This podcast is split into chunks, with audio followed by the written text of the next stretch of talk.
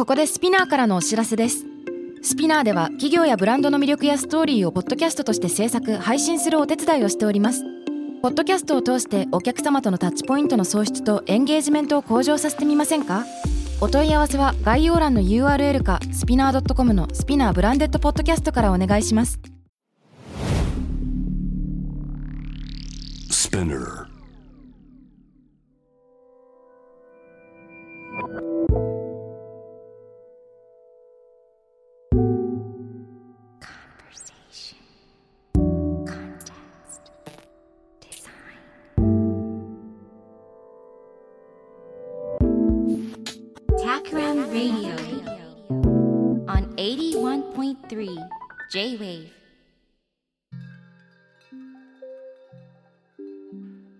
ばんは。タクラムの渡辺幸太郎です。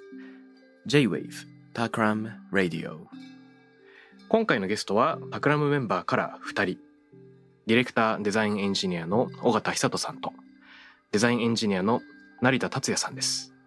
2人ともよろしくお願いします。よろしくお願いします。さて、あの、尾形さんはおなじみですが、今回成田くんがはい。よ初登場ということで、ろしくお願いします。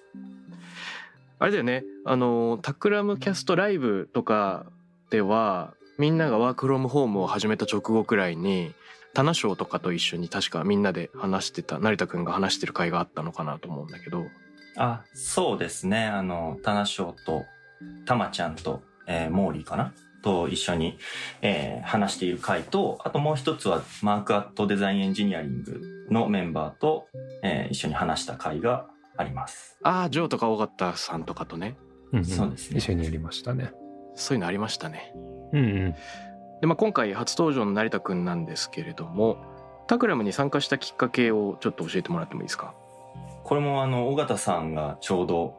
きっかけでですね、あの、もともと僕は、えっと、多摩美術大学で、えっと、研究室の職員をやっていたんですけども、その時にちょうど尾形さんが非常勤講師として、えっと、大学で一緒に仕事させていただいていて、そうだね。うんで、その、そのなんていうかきっかけで、えっと、タクラムの仕事をちょっとあの、個人としておお手伝いしてくれませんかっていうお話いただいて、うんはい。それでちょっと、あの、仕事何回かさせてもらって、でそこから、まあ少しずつ、月に1回から、だんだん週に2回、3回、4回みたいなことになり、そうだね。確かに確かに。だんだんテーブルができ、ラボができ、みたいなので、ゆるゆるといつの間にかタクラムのうん中に入り込むっていう、あの、規制しながらこう、えコラボレーターきっかけだったのになぜか自分の名前が冠されたフロアができるレベルの モノポリーみたいな感じでどんどんり領土を広げていってますね成田君そっかそっかじゃあ玉美の同僚みたいなところからスタートしてコラボレーターになりっていうことか。そうですね。はい。あれだよね。成田君はいまだに玉美で授業を持ってるんですよねそうですね。今度は僕が非常勤講師として、多摩美術大学で、あの、それこそ 3D プリンティングデザインって名前の、あの、3D プリンターを使った新しい表現を、まあ、探索するっていう授業をやってますね。うんすごい気になるあの実は大学で教えてる人ってタクラムに何人もいるなと思っていてうんあの単発もあれば連続講義もあると思うんですねでまあ単発だったらいろんな人がやってるし連続だったらさくちゃんが芸大でとかさ。あ、そうですね。成田くんもあるし僕も SFC でやってるから。なんか SFC でやってるその大学教育がどうなってるのトークみたいなのをなんか今度やっても面白いかなっていう。面白そうですね。ていうかさお互いがどんな授業してんのか全然知らないじゃん。そうですね。かなり興味あるな。いや、それ確かになんか、見に、見に行きたいですね。ね、うん。大沢くんもやってるしね。うん。あ大沢くん何をやってるんだろ今ですで教えてる。うおーすげえ、うん。これちょっとキャストかラジオでやってみましょうよ。うん。あのー多分リスナーの人は成田くんが普段どんな仕事してるのかなみたいなのも知りたいと思うのでよかったらタクラムで今どんな仕事してるかとかその辺ちょっと聞いてもいいですか？はい。えっ、と、タクラムでは、まあ、一応プロトタイピングエンジニアリングみたいなことをベースとして、えー活動してるんですけども、まあ、主に、まあ、例えばハードウェアのエンジニアリングですね、機械、機構の設計とか、まあ、基板の設計とか、デジタルファブリケーションと呼ばれているような、あの、3D プリンターとかって呼ばれているような技術を使って、まあ、ものづくりをベースとして、まあ、結構その、例えば製品のプロトタイプを行ったりとかっていうことを結構メインにして活動していて、まあ別に越境する分野としては、まあプロダクトデザインとかも少し手を伸ばしたりもしていて、まあタクラムだとそのタムロンのレンズのデザインをまあ主にやらせていただいてるんですけれども、うんまあその中で、えっ、と、2週ほどプロダクトのデザインもさせてもらったりとかもしてますね。うんうんうんうん。あの、成田くんといえば、タクラム内ではとにかく物理的なそのプロトタイピングでね、いろんなものを日々こう作っているイメージがあるんだけど、何かと守秘があるから、こう喋れなくて歯がゆい感じはあると思うんですけど、なんかこう、もうちょっとなんかこうヒントというか、こんなのやってますよ、こんなの作ってますよ、もうちょっとなんか。そうなんですよね。うんあの、やっぱりそのクライアントの方の、まあ、新しい技術とかを使って、まあ、世の中に出す手前のものの研究開発みたいなもののお手伝いをさせてもらうことが結構多いので、なかなか外に出せないっていう、そういう事情があるんですけど、うん。まあなんか例えば、いろんな新しいマシーンを作ったりしましょうっていう時に、そのシミュレーションができるような機械を、えー作って、まあ実際にそれを社内のメンバーの方々に体験してもらったりとか、うん。えー実際にこの動いて体験してっていうことをしないと気づけないような、ことっていうのが、まあ、あると思うので、それを実際に、えー完全に製品化する前の段階で、まあ、これが動いたらどういう、こう、喜びがあるんだろうっていうものを確かめるっていうようなものの、まあ、ロボットみたいなものを作ってみたりとかっていうことをしているっていう感じですかね。ふむふむ。体験できる。分かった、分かんない、もう言えない、みたいな感じですけど。まあなんかね、今、あの、その4階、まあ、タクラムオフィスの4階にそのものづくりスペースがあるんですけど、まあそこが長らくなりラボと呼ばれているぐらい、あの、もう成田くんといえばものづくりっていう感じで、今そこのね、なりラボにはこう、なんかゲーセンにあるような、ちょっとこう、シミュレーターみたいなものがね、えーあったりとかして、まあそういうなんか、あの、ハードウェアとソフトウェアをこう、組み合わせて初めて成立するような、えー製品だったり、っていうものをしあの試作をしたりっていうことを一緒にやっていてうん。でえっと最近あのタクラム内で誰と誰がどういうプロジェクトやってるかっていうのをこう可視化してみようみたいなことを、えーやっている、えーくれていてそれであの実はすごく僕と成田君はめちゃくちゃプロジェクトやってるっていう ことが判明した。密結合があるんですね、二人の間には。そう。だけどい意外と出せるものないみたいな。そうなんですよ。ああ、ねほとんど秘密なのね。そうそうそう。思いましたけど。でもなんかただその中でもあの最近ちょっとこうねあの表に出せるものっていうことで言うとえっ、と NSK さんっていうあのいわゆるベアリングの会社ですね。ベアリングってこう回転するところにハマっているなんだろう今で言うとヨーヨーとかうん。ハンドスピナーみたいなもののくるくる回るところがスムーズに回るように、えーハマっている部品ですけどそれで有名なあのメーカーですけど、まあ、そこの会社のプロモーションのコンテンツ企画を、えー一緒に、まあ、さくちゃんとか、まあ、タクラム中心にやったんですけどその中でそのベアリングを使った動く機構を使っていろんな動きを表現してみようみたいな企画をしていてうん。それで50個ぐらいねなんかそうベアリングを使った動くデバイスを使って、まあ、それで映像を撮るみたいなことをやったりしてました。それはあの今もあの映像で見れるのでよかったらチェックしてみてくださいという感じですね。はいはい。ベアリング系のね、NSK とのプロジェクトですね。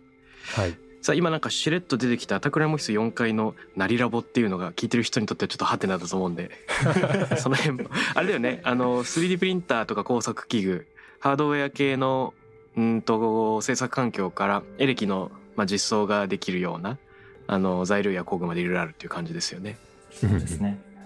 ナリラボのことをちょっと成田くんの口からいろいろ聞いていいですか？ナリラボって誰が呼び出したのか全然わかんないんですけど、いつの間にか僕がかなり常駐して中の、まあ、マシンの整備をしたりとかをしてるんですけれども、まあ、今説明してくれたみたいにその 3D プリンターとかですね、CNC の切削機とかですね、あの、そこからまあ木工用の、えーバンド層とか、スライド丸の子みたいな、えーすごく、まあ、ガテン系の機材もあるし、電子工作のためのブースがあったりとかっていうところで、結構なんというか、タクラムではものづくりを実際にものを作って検証するみたいなこともかなり多くやっているので、それができる場所が必要だよねっていうところで、えー今会社の一区画を使ってそういうブースにして、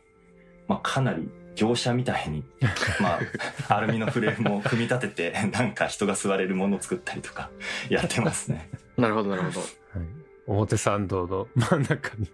工場みたいなのが実はあるという。ああ結構意外な立地に意外なものがあるっていう感じですよねあそれで言うとねどうもあの銀座はすごくショッピングの街に見えて2つ工場があるらしくてええっとき確か木村屋さんのアンパン工場と ヤマハさんの楽器工場がなんか金管とかのえヤマハのビルがね、ありますよね。そうそうそうそうそう、んなんかねこ銀座に工場申請してる場所っていうのがいくつかあるらしくて そういう意味では我々も表参道ちょっと工場申請しますか？申い請やじゃあね、200ボルト引いて、高電圧の機材が使えるようにしたいですね。いいですね。さあなんか今ちょっとうっすら出てきたけど、まあそのゲーセンみたいに体を預けられるとかね、なんか体験できるっていうキーワードが出てきて、まあちょっと具体的に言いづらいんだけど、そういう、まあ体を預けながら、ハードもソフトも使って、どういう使い勝手なのかみたいなのを、まあものづくりしながら、作る人も、まあ使う人もそれぞれ、まあ検証していくっていうのはそんな感じの仕事ですね。はい。はい。何かを説明できてるのかできてるのか全然わからない。奥歯に物が挟まりすぎて。うん挟まり感。さて、まあ、今回2人を呼んだ理由っていうのはちょっと説明が遅くなっちゃったけど1月のゲストだったドミニク・チェンさんがミッドタウンで展開中のあのトゥワントゥワンデザインサイトの、まあ、トランスレーションズ展ですよね。はい。ここにタクラムとして出展しているけれどもその制作メンバーが大田さんと成田くんはい。ですよね。でこの作品に入っていく前にそういえばあの尾形さんとドミニクさんといえば一緒に本作ってましたよね。そうですね。えっと、2019年かな？情報館世界という本を一緒に書きました。5人の、コアメンバーと、さらにその5人が3人ぐらいの面白そうな人を連れてきてですね、二十数人の情報館世界研究会というのを立ち上げて、まあいろんなこの今、えーネットで例えばフィルターバブルとかっていう言葉がありますけど、うん。まあそういうこう、みんなそれぞれ実は同じ世界を生きてるようで違うものを見て違うように世界を捉えてるんじゃないかっていうような話からじゃあそれをどうやったらあのみんながこう、えー分かり合っていけるんだろうかっていうようなことをこう考えていた研究会があってでそれをまとめた本が出てるんですけどまさにあの今回のトランスレーションズ展にあの直結するテーマかなというふうに思いますね。あのー尾形さんとしては情報館世界ではどういう話を展開してたんですか？あの僕の章は分かると作るというふうにテーマを設定していてまあなんかこう物事を理解することってどういうことなんだろう？分かるってどういうことだっけっていうこととか、まあ、僕自身がそのクリエイトデザイナーとクリエイターとして何かものを作るまさになんか作ることを仕事にしているっていうことがあって、まあ、その分かると作るの関係っていうのを考えていこうと。まあ、作るってなんか誰かにのために作ることもある。デザイナーだとあるし、何か、まあアーティストだったらこう自分からの中から出てくるものを、まあとりあえず作ってみる。わからないから作ってみるみたいなこともあるし、うんえーまあそういうなんか、そこは何か関係してるんじゃないかなっていうことを問いを出発点にいろいろ考えてみたっていうような感じですね。うんうんうんうんうんこれ買えるんですよね情報館世界の本って買えるんですけどね、今アマゾンでね、すごい値段がついちゃってると思いますね。ああもうあれなのかはい一回そう。売り切れたそうそうなんです。うん。そっかはい。ちょっと、あの、NTT 出版さんにぜひ皆さんですね、再販、リクエストしていただけるといいかなと思います。ですよねはい。了解ですさてそれでこのトランスレーションズ展で2人が作った作品なんですけれども、はい。まあなんか展示見に行ってくれた人はわかると思うんだけど見に行ってもまあなおわからないっていう説もあるというか 縄文土器をモデルにした氷で作られた器。これはどういうものなんですか？ななんていうタイトルなんだっけそもそも？えっとね、火炎表記っていうタイトルですね。まあ、あの、まあ皆さん、こう、教科書とかでね、あの、見たことのある、こう、縄文土器の火炎土器っていうのがあると思うんですけど、うん。まあで、それをこう、氷で作ってみたっていう話なんですけど、あの、火炎土器を氷で作ってみた。まあなんでそんなことになっちゃったかというとですね、あの、まあ、もともと、えっと、このトランスレーションズ展のためにというわけでは実はなくて、えードミニクさんがあのやっていた、えっと、縄文オープンソースプロジェクトっていうプロジェクトがありまして、うん。ちょうどそれこそ情報管世界の取り組みをやってた時に相談をされたんですけど、まあ、長岡市新潟の長岡市がその火炎土器が出土したところで、うんまあ、そこがあの火炎土器のその高精細な 3D スキャンのデータですね。3D データをオープンソースでまあ公開しようと。でそうするといろんな人がそれを使っていろんな創作をすることができる。いろいろ面白いものができるんじゃないかっていうことで、えーまあ、そういうオープンソースプロジェクトがあって。うん。でそれの、まあ、一つとして何かあのタクラムさんも作ってくれませんかっていうような相談をされたっていうのがきっかけですね。で今回もあの市原悦子さんとかノイズアーキテクツの豊田さんとか、えーも同じようにあのその時に、えー縄文土器で何か作ってくださいっていう あのお題を受けて作ったっていうものが今回も並んでるということになってます。なるほど。うんあのねオープンソースといえば確かにあのドミニクさんのクリエイティブコモンズの活動とかっていうのはピンとくるんだけどそれをあえてそのトランスレーション図展で扱うっていうのはどういうテーマの接続があったんだろうか？なんかあのやっぱ今回のこの何ていうんですかね副題というか分かり合えなさを分かり合おうっていう副題がついてると思うんですけどうんその、まあ、縄文土器ってまあその、まあ、あまりに分からないことだらけっていうかなんでこんなそんな昔に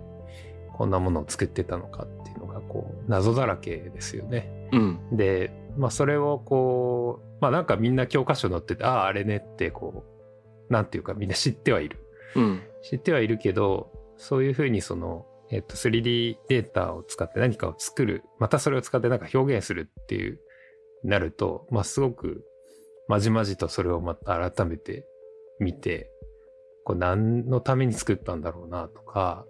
これ何をモチーフにしこの形はできてるんだろうなとかっていうことを、まあ、考えるきっかけになってでうん。そこは、まあ、ある意味でのその縄文の人人たちがこれそれを作った人が考えたことをまた読み解いてうん。別の形で表現するっていう意味では、まあ、翻訳というふうに言ってもいいんじゃないかっていうようなところでドミニクさんがこの縄文プロジェクトも今回の展示にえー入れたいっていうような話になったんじゃないかなと思いますね。なるほど。うん、過去との対話みたいなのは、まあ、言葉を通した対話というよりももものを通介したイメージとうん記憶と想像による対話みたいなことになるのかな。そうですね。うん。成田くんから今回のこの火炎表記火炎の氷の器？というその作品についてのちょっと紹介を聞いてもいいですか？どういうことなの？これは。まあこれなんんなん まあわけわかんないですよね。多分まあなんで氷にしたのっていうのは僕どっちかというと僕が決めたのであそうですね。あのうんそこだけ僕の方から話すとなんかそのやっぱりこうなんかみんな見たことがあるっていうことをなんかそれこその分かったつもりになっているっていうことを崩したいなっていうのがあってうん。やっぱりちょっとこう視点を変えて見てくれるようなものにできないかなっていうことでなんかその火炎ってまあ火ってことになってるけどまあそれも一つの読み解きだしうん。なんか全全然別の素材で、えー作ってみる真逆の素材で作ってみるっていうのはどうかなというのが着想としては思ったとこですね。うんなるほどなるほどあれだから火炎土器ってあれですよね。発見した人が火炎に見えたっていう話っていうこともよく聞くじゃないですか。うん、そうそう。だから火炎土器。うんだから別に波とかのモチーフで作ってたかもしれないじゃんみたいなことはあるってことですよね。そうそうそう、いろんな説がね、あるみたいですよね。なんかこう、新緑、こう目が芽吹くところだとかっていう人もいるし、そういう水、むしろ水とか波みたいなものだとかっていう人もいるし。そうだよね今あのウィキペディアの画像を見ながら二人の話を聞いてるけど確かにあの土器の上端の部分っていうか上の方が細かいさざ波みたいなこうツンツンツンツンとした造形があってそれが、まあ、細かく炎が燃え上がってるようにも見えるしちょっと荒れてる水面みたいにも見えるしうんうん。これ最初に見た人が火炎だというふうに読み解いたものが名前になっているということなんですね。そう。そこの前提ももう一回考え直してみてもいいかもしれないっていうことですね。うんうん。まあそれであの成田くんと一緒にやった時にそれこそそのものづくりの翻訳みたいなこともあるなっていう話をして、うんそこはちょっと成田くんの方から解説あ、そうですね。はい。なんかあの、火炎土器、なんかすごい気に、今回このテーマで作品作るってなった時に、すごい、えーっと、着目した部分としては、火炎土器のその器の製造プロセスみたいなところと、で、今回オープンソースで、こう、えー自由にやり取りできるようになった、その 3D スキャンっていう複製のプロセス。で、そのプロセスそのものに対してアプローチできることが何かないかな、みたいなのが、結構もう一つの、えー着眼点となっていて、そもそも土器って、縄文土器とかって、あの、粘土をこう、紐状に伸ばして、なんかそれをこう、輪っかにつなげて、それを積み重ねて、えー作っていくっていう、なんか方法なんですけど、まあそれってすごい、その一番原始的なこう製造プロセスの一つで、まあアディティブマニファクチャリングっていう、まあ積層造形っていう風な造形手法なんですけど、うん。なんかこれ積層造形って最古のまあ造形手法であるとともに今最新の造形手法である 3D プリンティングっていうものも実はあれはなプラスチックを細く伸ばした状態のものを積み上げていって作っていく積層造形アディティブマニファクチャリングなんですよね。うん。で、でなんかそこを見たときに、その、まあ、一番昔に作られた技法を、じゃあ今度最新の製造の技法になんか変換してあげるみたいなことができたらちょっと面白いんじゃないかなっていうふうに思って、で、それと同時に今度 3D スキャンってすごい最新の複製の技術だと思うんですけど、うんなんかそれを古来からの複製技術の一つである、まあ、いわゆる型取り。型を作ってそこに何かを流し込んで、で、複製していくっていうような、複製技術は今度、一番新しいものから古いものに転換してあげるっていうような、なんかプロセスを完全にひっくり返してあげるみたいなことをしたときに、なんかどういう風なこう見え方がしてくるのかなっていうのを、ちょっと実験してみたいなっていうところで、今回は、えっと、実際に 3D スキャンされたデータを 3D プリンティングをして、えーまあ、マスターの型を作り上げて、で、それを今度、まあ、シリコンで型を取ったんですけど、今回は。うんでシリコンで型を取って、で、水を流し込んで、えー複製していくというふうなことをやって作品作っているので、まあ、いわゆるその造形プロセスを最先端にするっていうことと、複製プロセスを今度、古来からの原始的手法によって再定義するみたいなことを、えーやることで、まあなんかそのものが作られていくっていうことがどういうことなんだろうみたいなことを、この作品見て感じ取って見てもらえるとすごい嬉しいなと、僕は個人的に思って作っています。なるほど。なんか、二人の話を聞くとめちゃくちゃ壮大だっていうことが分かってきました。パッと見全くわからない。あ なんかね、あの会場行くと突然、あの、やや薄暗い会場の中になんか大きなガラスの冷凍庫が置いてあって、なんかちょっと溶けた土器状のものが置いてあるぞみたいな。なんかちょっと溶けてるぞみたいな。のそうなんですよね。3ヶ月ごとにこの新しくまた複製をしてこう入れ替えてるんですよね。なるほど、なるほど。溶けちゃうから。そう、冷凍庫にね、入れてても、やっぱだんだんちょっとずつ溶けていくんですよね。うーんそれもあの、見に来た人は気づかないと思いますけど、ゆっくりゆっくり溶けていくんだ。うんあの、毎日来てもらうと多分、変化が。終える。なんかあれですね、あの、ウェブカム設置して変化を見てみたいかも。うんだんだん溶けるみたいな。そっかそっかこの世界最古かもしれない造形手法と世界最新かもしれないその 3D プリンティングでその積層というところでそれがつながっているっていうのはすごい面白いですねううんん。うん積み重ねていくそう、すごい成田くんらしい着眼点だなと思って。うん、うん。なるほどね。こういうストーリーがあったのか。いやなんか 展示に行くと一つ一つの作品にちょっと小さな紙が添えられていて持ち帰れるようになってるじゃないですか。説明書きが。で意外にそのタクラム作品のこの火炎表記の説明がそんなに文章が長くなかったんで。ん？どういうこと？もうちょっと知りたいな？と思ってたんだけど。まあこれあれですね。この話を聞いてみんな結構腑に落ちるというかなるほどみたいなところがあるかもしれないね。そうね。あの、まあ、それもまたドミニクさんの読み解き翻訳かなという感じでうん面白かったですけど。うんなるほどですね。二人はこの展示を、まあ、見てみたと思うんだけど何か印象に残った作品とか感じたことありますか？尾形さんどうでしょ僕はあの、全体的にすごくやっぱ面白くて、あの、まあ、ドミニクさんとよくそういう関世界の話をしてたこともあるので、まあ、本当にそのテーマ自体非常によくわかるし、それを表現にそれぞれ落とし込まれていて、面白いなと思ったんですけど、まあ、一番結構印象に残ったのは一番最初のですね、ドミニクさんのあの、挨拶ムービーみたいなやつが、ううんの入り口にあるんですけど、うん。ドミニクさん4カ国語を操れるので、そう4カ国語を入り混じりながら挨拶をしてるっていう ムービーが流れてて、これはこのトランスレーション図展のディレクターは俺にしかできないぞ感がすごい出てて よかったな。と思いましたね。うん。あれですよね。よくインターナショナルスクールに通ってる子供なんかはピジン語みたいな感じで自分の、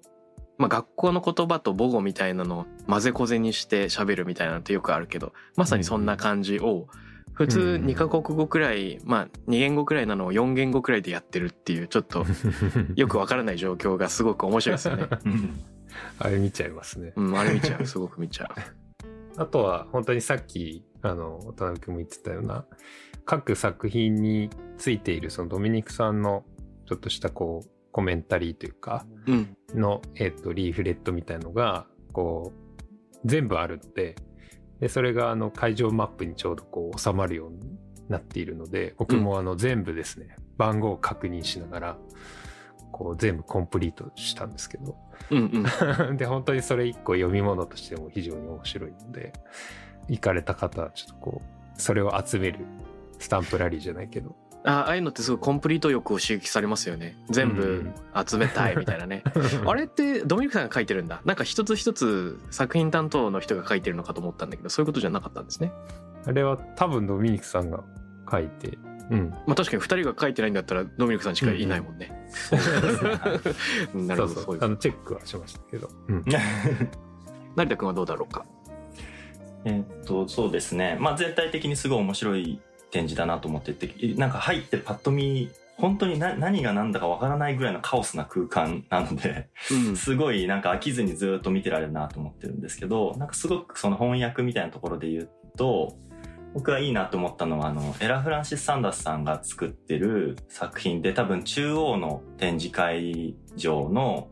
多分最初の方かな、入り口の方に、えー展示されてるやつで、と翻訳できない世界の言葉っていううん。展示があるんですけど、まあなんかそれは、その世界中の、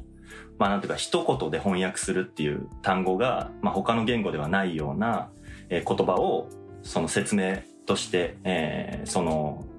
彼女が、彼女の感性と、まあイラストによって、まあなんというか展示として表現するみたいなことをやっていて、まあもともと単語集で売っている本なので、まあ僕もそれすごいいいなと思って買ったんですけど、うん。なんかそれが、えーすごく翻訳として面白くて、なんか例えばそのアラビア語で、あの、サマルっていう言葉がありますっていうので、まあそういうのを、まあ、例えばなんかその方は日が暮れた後遅くまで夜更かしして友達と楽しく過ごすことみたいに、まあ、翻訳しているんですけど、なんかこれってすごいいいなって思ったのは、なんかともすれば別に日本語で何か翻訳しようと思ったらなんか団らんとか、うん。まあなんか簡単に言葉で翻訳無理やりすることはできちゃうんだけど、なんかそれがその本人のコンテキストを持って、逆に複雑にして文字を言語と文章にしてなんか表現するみたいなことをしているのがなんか簡単にしていくことが翻訳じゃなくてなんか複雑にしていくことがむしろ翻訳としての本質が見られるみたいな感じの展示があってなんかそれすごい面白いなと思ったの印象的でしたね。うん。あの本すごくいいよね。僕もね、その本何年か前に買って、今回のドミニクさんとのトークでもなんか話したような記憶があるけど、うん。なんていうか、いろんな言語で、え、それに名前がついてるんだ、みたいな、まず、うんときめき、喜びみたいのが、うん。その感覚知ってるけど、それに名前をつけるっていう感覚、特別さは知らなかった、みたいなう。うんん。のもあれば、えー、それ？みたいな。僕あの本の中で特に好きなのがさ、あの、タガログ語だっけな、あのフィリピンで喋られてる言葉で、バナナ一本を食べるために必要な時間っていうなんか、なんか時間感覚があって、はい。それ？みたいな。それいる？そのバナナの大きさとか人のは早なんかお腹の空き具合によってだいぶ変わるやつじゃね？みたいな。でもなんかバナナを食べながら待つとかよくあんのかなとかね、いろいろ考え、だからその感覚知らない、何それっていうのもまたあるよね。そうですよね。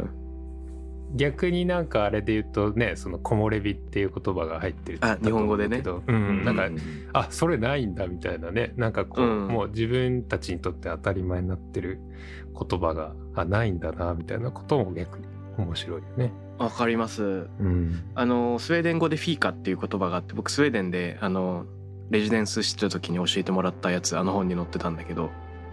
なんか、あの、北欧諸語にも同じくフィーカっていう言葉であるらしくて、まあ、ゆっくりコーヒーを飲みながら仲のいい人たちと過ごす時間をフィーカっていうらしいんですけど、それってなんかただ言葉が大事なだけじゃなくて、なんかね、何よりもフィーカを尊ぶみたいな文化があるらしくて、うんうん。なんか大事な会議よりもとりあえずフィーカとか、う んちょっと飛行機に遅れそうだけどちょっとフィーカみたいな。でそれってなんかその言葉があること以上にそれに名前がつくくらい生活の中に根付いた何かがあるっていうね。なんかね一人当たりのコーヒー豆消費量がスウェーデンは世界一らしくてえうん。イタリアじゃないんだとかえーなんか思うところもあり。そういう言葉が生まれるためのなんか背景の世界観にちょっと思いを馳せるっていうそういう喜びもありますね。うん。そうだよね、うんぱ何かしら大事にしてるっていうことがね木漏れ日もそうだろうけど反映されてるんだよね。なんかね。うん。面白い。あとあれかな。あのまあ翻訳すごくド直球な展示だけどそのい入り口入った最初のプロジェクションの部屋。うん。で、まあ、Google 翻訳を使ってこうそこに来た人が何か喋るとそれが何十カ国語にこうババーっと翻訳されて部屋中に表示されるみたいな部屋があってそれもやっぱすごく面白くって僕はちょうどたまたまぼーっとその後ろで見てたら、こううんつかつかとですね真ん中のマイクに向かって一人の女性が歩いていってあ何喋るんだろうなと思ったら空を飛ぶ能力って言ったんですよね。うんうんで、えーまあ、英語だと ability to fly とか、まあなんかそういうバーっと各国語に部屋中でに表示されて、その翻訳ももちろんすごいんだけど、僕はやっぱりその女性がこう頭の中で何を考えていて、それでこうな、んでここで空を飛ぶ能力っていう言葉が出てきたんだろうっていう、その、なんかこう、脳内からその人の言葉になるところの翻訳が、すごく興味深いなと思って見てましたね。うんうんうん僕はあの展示妻と行ったんですけど妻が発見してすごくなんかニヤニヤ喜んでたのがある若い男の子があそこでなんか自分の名前を叫ぶっていうのをなんかやっててうん。ちょっと実際の名前忘れちゃったけどなんかケビンとか言ってなんか叫んでそれでそうするとそれはあの名前で翻訳不可能なんで全画面にケビンって出るみたいなとりあえず。でそれで写真を撮るともう自分と自分の名前がバーってなんか写って とにかく映えがすごい絵になるみたいな。使い方そがその新しい使い方をしますね。そういう展示じゃないよみたいな感じなんだけどでもそそういう誤読というか誤訳というかね。その使い方じゃないよみたいなのでもうかなり面白い。でもそそこも含めて余白余ね、白が、なんかね展示会場にいる人の心の言葉って全然あの隣にいるだけだと分かんないんだけどその一言を介してその人の中に今あるものとか価値観がちょっと表出するのかもしれないですね。うん。空を飛ぶ能力からインスタ映えまで。うんうん。展示について話して尽きない気がして好きなんですね。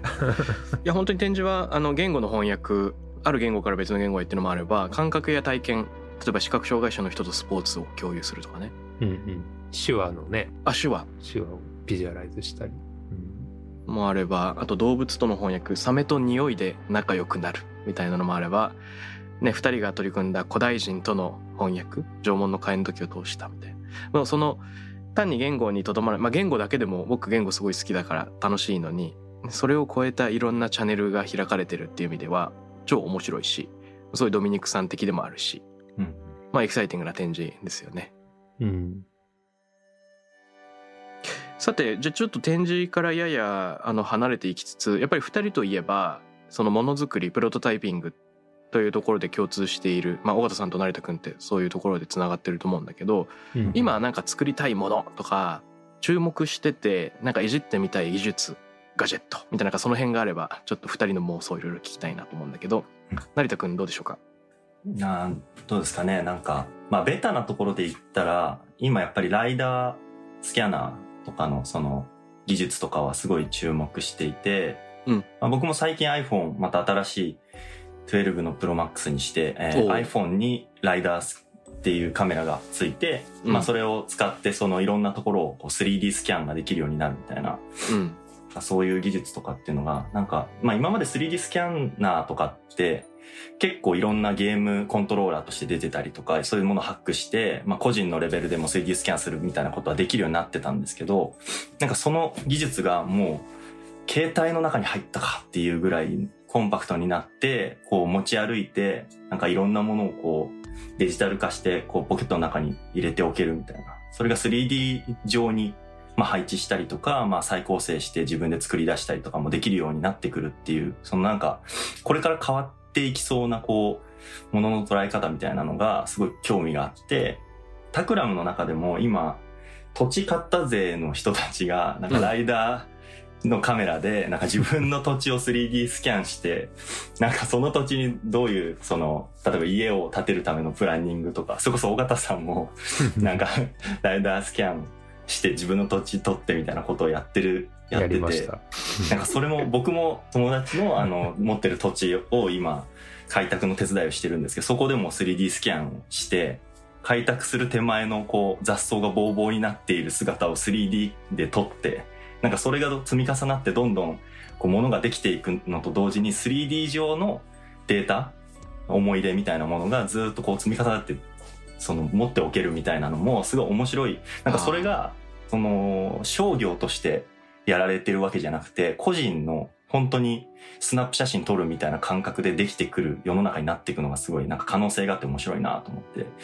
注目してますね。ううんーんなるほど。確かにスマホみたいなみんなが持つものでいろんな人がいろんなものをスキャンできるようになるってかなり新しいよね。うん。ちょっと思い出したのは僕あのコンテクストデザインをテーマに SFC で自主ゼミを開講して2019年2020年とやったの2020年のある学生がたプロジェクトが思い出の品だけど大掃除かなんかでも処分しなきゃいけないっていう時にえっと最後に、まあ、お別れと記憶のために写真を1枚撮ってそのアルバムを作る思い出を書くそれをなんかまとめていくっていうプロジェクトやってたんだけどそれは普通の iPhone の写真かもしくはなんかポラロイドフォトがアルバムに貼ってあるようなイメージだったんだけどこのライダースキャナーで物の姿形を記録しておくっていう風ななんか現代版もできそうですね。できそうですね。できそうですね。ねで今は捨てちゃうんだけどなんか今後別の技術別の造形技術が出てきた時にいろんな素材で自分の思い出のものを蘇らせることがでこれをフェファブリックで出すとかこれを、をメタルで出すとかっていうのがなんか自分の思い出と新しい感触で出会うっていうようななんか展開ができるのかもしれないねそこから、成田君も自分の 3D スキャンしてたよね。自分の 3D スキャンをしましたね スキャナーで自分の顔を。なんだっけそれ見たなそのデータ。多分それはあれかなキャストライブでうん。僕のこの背景にそれを表示してたことがあったんですけど。あったあった。なんかちょっとブルーグレイッシュなしかもなんかあれ？成田君ってこんな顔だっけみたいなこう色情報とかさ瞳がなくなると突然人間が分かんなくなるっていうのちょっとびっくりしたでもなんか自分がちゃんと複製されてくると今度なんか新しいプロダクト考えようみたいな話になった時にこうなんていうか今までは多分平均的なこう顔の寸法とか日本人に合わせた動向ってもともとあるデータを使ってなんか形作っていくんですけどなんか自分の顔とかがあるともう自分の顔をベースに確実に自分がその一番最初のユーザーとして使えるぴったりのものとかが設計できたりするのでなんかそれはそれですごいデータとして持っておくことのなんか価値みたいなのもあるなって思いますね。なるほどねあとはそのエクササイズして筋トレしてる人とかねなんか自分の体の形を逐一チェックするみたいなのもなんかあるんだろうかありそう。えあの尾形さんが自分の土地の周辺をスキャンしたみたいな話ちょっと詳しく聞いていいですか？そうそう。えっ、と、まあ、あの、僕、この春、次の春に、長野県の御田町というところに、まあ、移住というか、あの、をしようとしていて、まあ、うまだあの、家はないんですけど、建ってないので仮住まいですけど、えっと、まあ、土地を買ってですね、そこに、まあ、家を建てようとしていて、で、まあ、それこそちょうど本当に iPhone 12 Pro が発売されたタイミングで、いち早くですね、あの、それを買って、自分の買った土地をうろうろ歩き回りながらスキャンをしたっていうのをやってみましたね。で、やっぱ結構すごい精度も高くて、あの、すごく、なんだろうな、本当に10分ぐらいかな、歩き回るだけで、微妙にこうね、土地が傾斜してたりするのも含めて、あの木が周りに生えてるんですけど、その木がどこに生えてるかとか、家のこうプランニングをする上で、あの、必要な情報を、まあ、建築家の人とかも、もうこれなんか測量士の仕事なくなっちゃいそうだね、みたいな話を、あの、してましたけど、やっぱそれがさっき成田君みたいに、そうやっぱこう、個人がそういうことができるようになる。自分の体をスキャンできるのもそうだし、自分が持っているものとか、身の回りの環境っていうのをスキャンするっていうことが、またそこですごく新しい、あの、ものを作っていくきっかけになるだろうなっていうふうには思っていて、なんかそういう、あの、テクノロジーっていうのはすごく僕も注目してますね。そうですよねいろんなものがどんどん民主化されていきますよね。まあ、ツイッターによってジャーナリズムの一部がとか 3D プリンティングによって製造の一部ももちろん全部置き換わるわけじゃないけどうん。いろんなプロの独占状況だったものがいろんな人が参加できる余地が生まれて裾野が広がるとかもしくは新しい自分のキャリアをなんか目指すきっかけなんかをどんどん作ってるようなイメージがありますよね。この民主化の動きっていうのは、まあ、これまで製造するところっていうのは 3D プリンティングとかでよく見えてたけどスキャンする部分もかなり高精細にっていう意味で言うと今後もいろんなことがこう民主化されていくかもしれなくて、うんどんなことが我々の手元にどんどん入ってくるんだろうか。他になんか民主化されそうなものってありますか？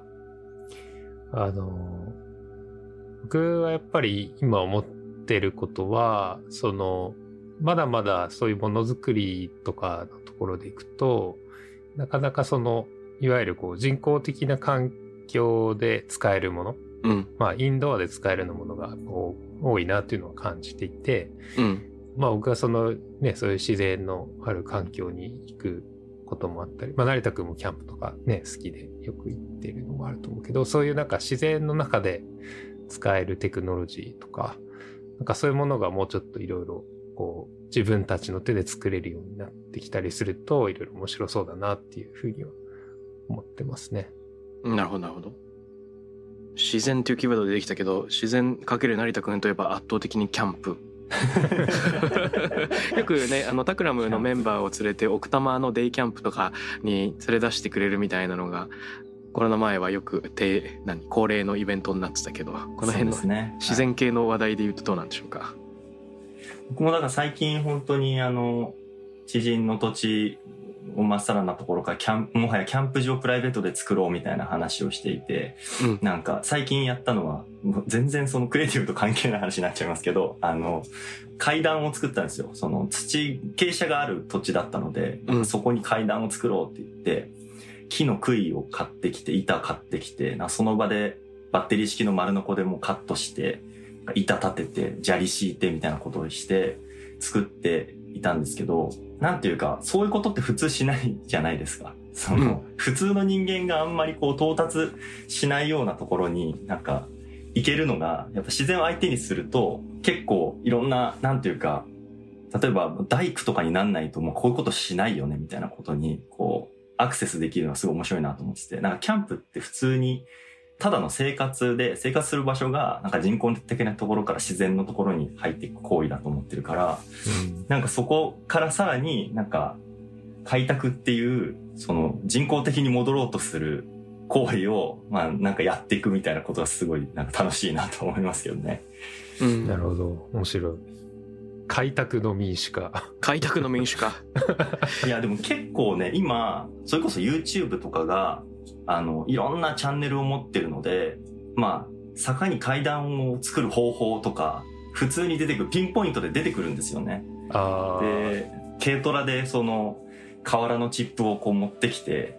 バーってし敷きますみたいななんか当たり前のようにやってるけどいや普通に軽トラで瓦チップとか どうやって入手するのみたいなの思うんですけどでもそういうのもそういうニッチなところまで全部なんか個人がこう検索してあこういうやり方あるんだって思ってじゃあやってみようって次の週に、まあ、友達と一緒にそっちに行って、まあ、ホームセンターでいろいろ買ってみたいなことができるようになったので多分昔から資材自体はあったと思うんですよね。やる方法も道具もあったと思うんだけどなんかそれが、なんかね YouTube とかデジタルのこうなんていうか情報網を使うことによって本当に個人レベルでできるようになってくるんだな。知識がすごいシェアされていく感じとかはすごい面白いなと思いますよね。ああそれ面白いね。なんかあの実は正月休み中に数年遅れで「ブレイキングバッド」のドラマを見てたんですけどあのい何年か前に一回挑戦してシーズン1で脱落しちゃったんだけどみんながあまりに面白いっていうかなんかしょうがないから見ようみたいな感じで 驚きの1.5倍速ですごいスピードで見てるんだけど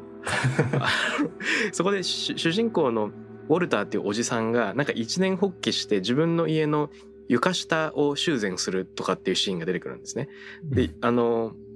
構造の、まあ、木材とか床とかが結構腐ってきちゃって、自分で床下に潜って、もう埃だらけになりながらそれを直すとか、ずっと壊れてた給湯器を交換して、工事を頼まずに自分でその給湯器の取り付けを行うとかっていうシーンが出てくるんだけど、なんか、そういえばアメリカってハードウェアショップとか DIY ショップすごく多いイメージあるなとか、あの、パパが自分で手を動かすみたいなのがよく物語でも描かれてるなっていうことをふと思ったんだけど、うん。その今成田君が言ってくれたみたいにもともとそういうことはできたんだけどそれを簡単にやるための補助線が整ってきてるっていうかノウハウが流通して他の人がそういう体験をしてることが手軽に見れるようになるとどんどんハードルが。うん。であの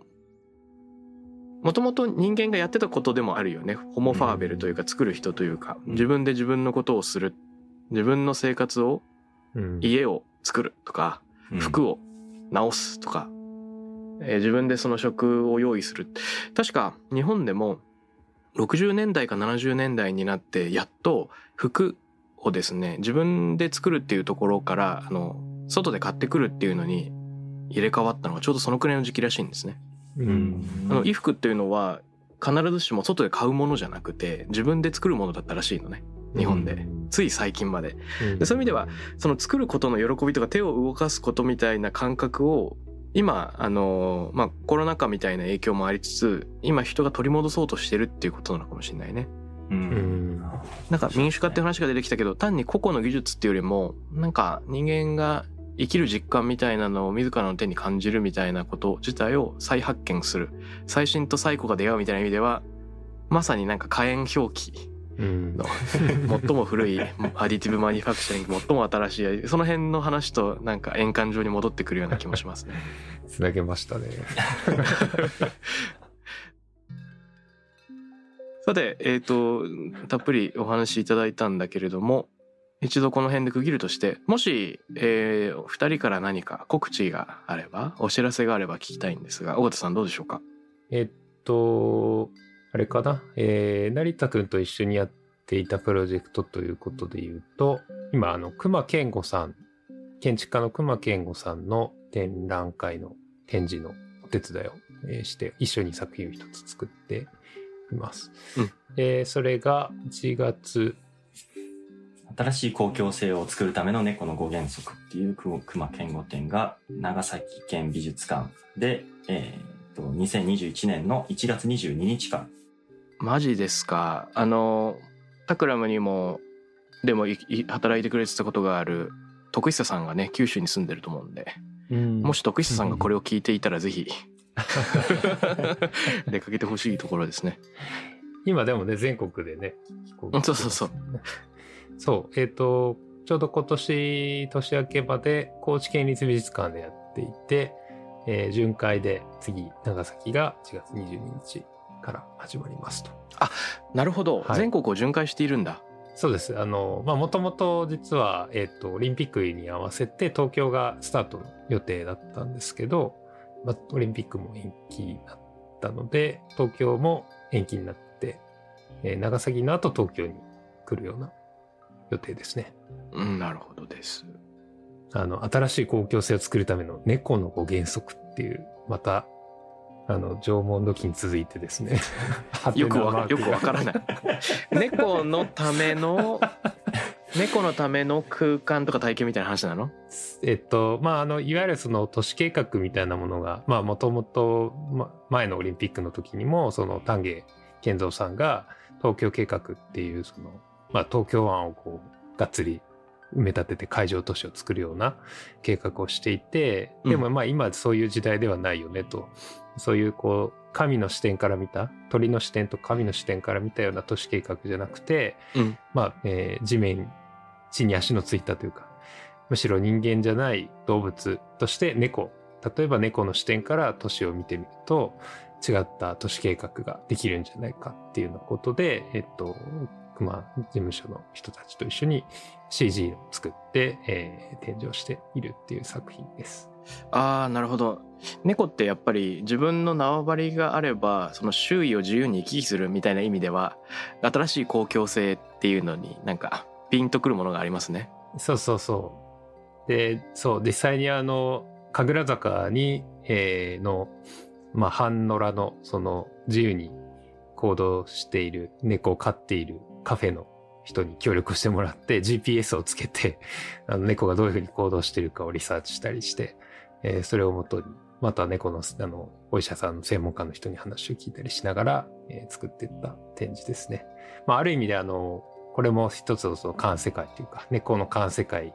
から見た都市みたいな感じの展示になってるかなと思います。で、これをまあ一緒にあのやってたさくちゃんと、えー、成田くんと一緒にラムチームとしてはやってたっていう感じですね。企画のところから。はい。楽しみじゃあこれはゆくゆくは東京にもやってくるそうですね。はい。を楽しみにしてますはい。成田君からも何か告知ありますか？お仕事くださいっていうぐらいですね。いいじゃないですかどんなどんなの募集？ハード、やっぱハードウェア、今やっぱものづくり、なかなかね、あの、対面でいろんなこと作れないような、なんか時代になってきちゃってますけれども、うんまあやっぱりその中で、なんか物が持ってる力みたいなものも確実にあるとは思ってるので、まあなんかちょっとハードウェア系のお仕事ぜひ僕はやりたいなと思ってます。あとは自然キャンプアウトドアみたいなのも成田君がなんかできるといいよねそうですね。アウトドアの仕事はやってみたいですね。ぜひ。うん、それはぜひ見たいな僕としても。ということでもし聞いてる人で一緒に仕事ができそうとかねコラボできそうみたいな話があったら ぜひ教えてください。ということで今日はタクラムの尾形さんと成田くんに来ていただきました。どうもありがとうございます。あありがとうございました。 Takram Radio に関するメッセージや感想は、ツイッターから、ハッシュタグ、タクラム813をつけてつぶやいてください。RAM813 です。また、僕、渡辺幸太郎への質問や相談などは、Twitter のダイレクトメッセージからも受け付けています。番組オフィシャルアカウント、アットマーク、タクラム813をフォローして送ってください。 J-WAVE. J-WAVE.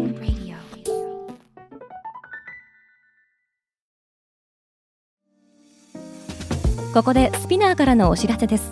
現在さまざまな企業のブランデッドポッドキャストを制作しているスピナーでは自社開発したポッドキャスト管理システムソニックボールを用いたオリジナルのアンケートを実施しています。リスナーの属性データを可視化することで御社のニーズに合わせたコンテンツ制作が可能になります。スピナーホームページ内のコンタクトよりまずはお問い合わせください。